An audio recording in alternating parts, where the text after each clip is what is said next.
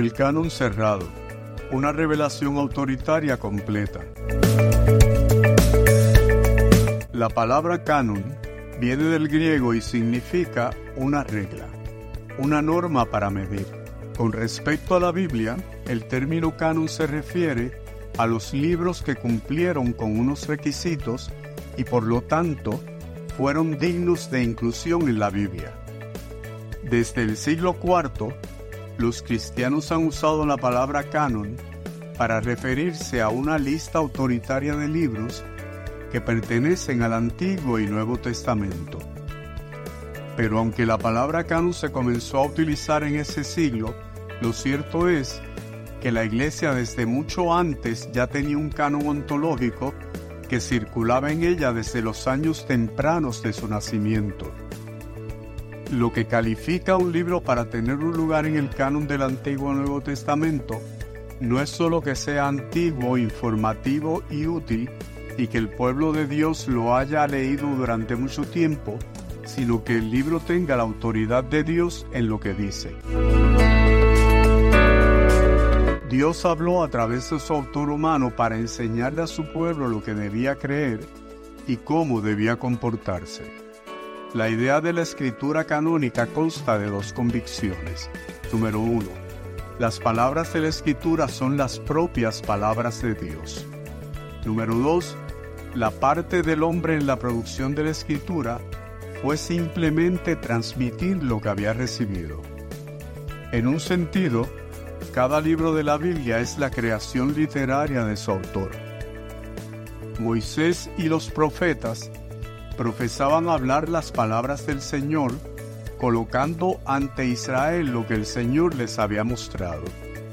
En el Evangelio de Juan capítulo 12 y verso 49, Jesús de Nazaret indicó que hablaba las palabras que su Padre le daba.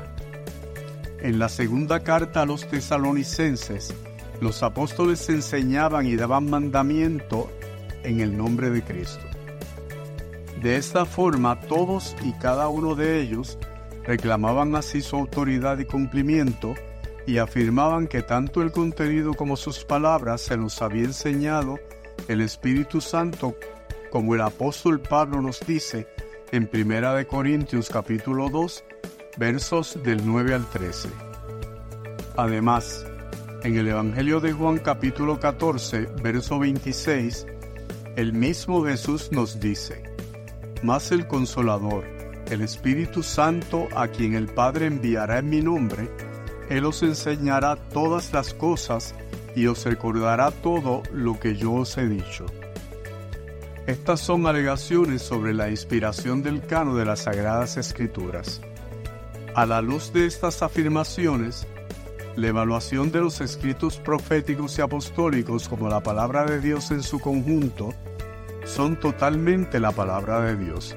Es decir, la Biblia está completa. El canon fue inspirado y determinado por Dios y por lo mismo no se añade nada a su palabra. Para el creyente, que el canon cerrado sea la revelación autoritaria completa es importante ya que la Sagrada Escritura contiene todas las cosas necesarias para la salvación. Así pues, todo lo que no se lee en ella, ni se pueda probar por medio de ella, no se exige a nadie que lo crea como un escrito de la fe, ni se considera un requisito o algo necesario para la salvación. El creyente puede confiar en que lee, estudia y vive en las palabras y mandatos inspirados por Dios por medio de cada uno de los libros del canon y que está completo, que no cambiará y que es la palabra autoritaria de Dios. Esto implica que no se pueden añadir libros adicionales al canon, que no se pueden eliminar libros existentes en el canon. Dios ya ha hablado y su revelación está completa. De igual forma implica que como creyentes debemos rechazar cualquier otro libro que se diga ser inspirado por Dios. Y finalmente, significa que no hay nuevas revelaciones por parte de Dios por medio de profetas y hombres, por lo que debemos rechazar cualquier profecía dada por hombres que reclame ser una nueva revelación.